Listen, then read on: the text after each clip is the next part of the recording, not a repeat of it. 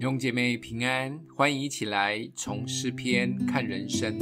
今天我们一起要来看诗篇一百零二篇十二到二十二节。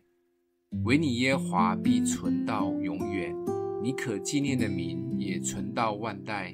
你必起来连续锡安，因现在是可怜他的时候，日期已经到了。你的仆人原来喜悦他的石头，可怜他的尘土。列国要敬畏耶和华的名，世上诸王都敬畏你的荣耀，因为耶和华建造了喜安，在他荣耀里显现。他垂听穷人的祷告，并不藐视他们的祈求。这必为后代的人记下，将来受造的民要赞美耶和华，因为他从至高的圣所垂看。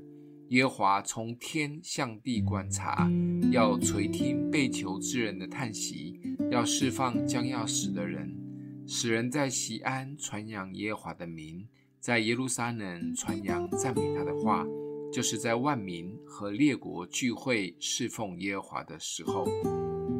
对于现正面临困苦环境及各样艰难的神儿女们，我们能做的，就如同诗人所做的一样。向神倾心吐意，把现在所面临的困境尽量说出来，也祷告求神的拯救。如果困境一直没有挪开，一样继续来祷告祈求。不用觉得每一次讲的都一样，会不会让神很烦呢？其实一点都不用担心。耶稣在路加福音十八章里面鼓励我们要常常的祷告，不要灰心。甚至耶稣用一位寡妇及一个很糟糕的官来比喻，因为这位妇人一直求，一直烦那位官，就算是再差劲的官，因为被烦到受不了，最后也帮妇人主持公道。何况是这一位爱我们又公义的神呢？尽管开口来求，来祷告，当然如果可以，也试着开口来赞美，因为赞美是一个极大突破的能力。甚至面临这样困境的时候，来赞美，那力道就更强了。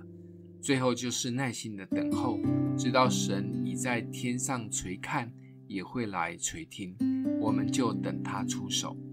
这是每一位在困境中神儿女们可以做的事，真的不用客气，继续来烦神，直到脱离困境为止。今天默想的经文在第十七节。他垂听穷人的祷告，并不藐视他们的祈求。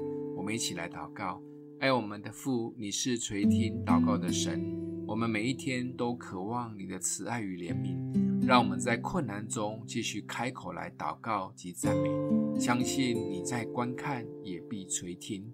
我们等候你的大能。奉耶稣基督的名祷告，欢迎订阅分享，愿上帝祝福你哦。thank you